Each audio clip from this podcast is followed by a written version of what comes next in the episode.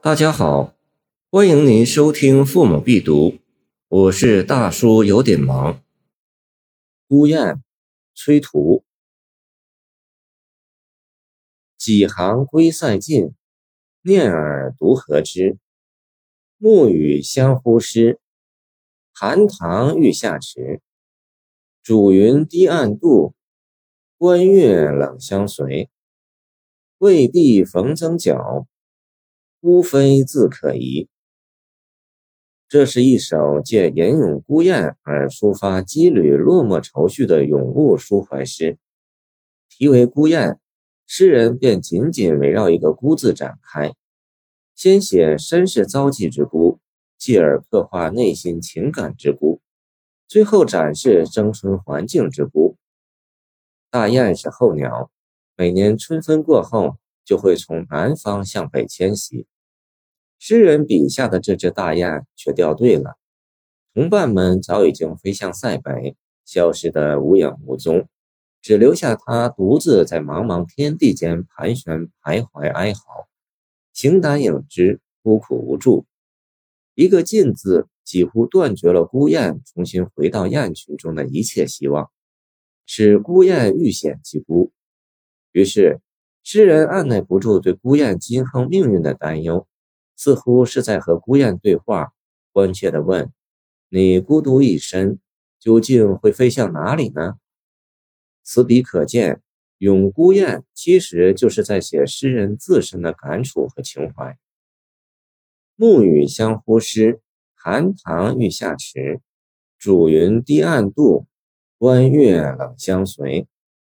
孤雁失了伙伴，不知该何去何从。日暮黄昏，细雨蒙蒙，孤雁寻找同伴所发出的凄厉的叫声，在天地间萦绕。哪里是孤雁的归宿呢？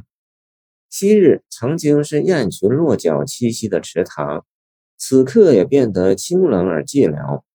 孤雁几次意欲飞落歇息，却都迟疑不决，没有勇气。拟人化的手法写出了孤雁内心世界的矛盾、犹疑、凄凉和无奈，还夹杂着一些淡淡的恐惧。这也是诗人心境的写照。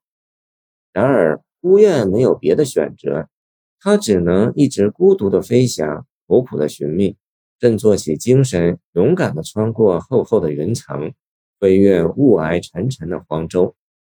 而陪伴它的只有边关清冷的明月。这就是孤雁眼前的处境，也是诗人的处境。崔涂是江南人，一生漂泊，长期流寓于巴蜀秦陇一带。因而其作品大多书写怀乡离别、羁旅、漂泊之孤苦与悲凉。原新闻坊《唐才子传》称赞：“主云一句为景策，且意味巨远，大名不虚。”诗人用主云冷月与孤雁相随相伴，更反衬出孤雁处境的凄凉，从而营造出凄淡的环境，情感亦更加曲折深婉。这只孤雁孑然一身，无所依傍，究竟还能独自飞多久？又能飞多远呢？这的确是令人担忧和牵挂的。未必逢增角，孤飞自可疑，直接表达了诗人对孤雁前途境遇的忧虑。即便是没有遇上宫室之灾，但是目前形影相吊、孤苦无依的境况，已经是够让人放心不下的了。这同样是诗人自怜自慰之词。诗中的孤雁其实就是诗人自己，也是晚唐时期怀才不遇的知识分子形象的化身。整首诗情感真切，意境凄美，自始至终弥漫着孤寂落寞的情绪。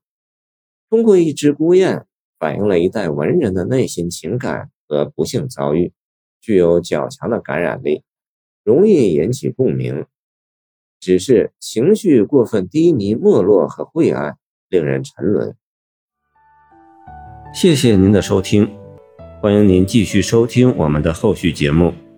如果你喜欢我的作品，请关注我吧。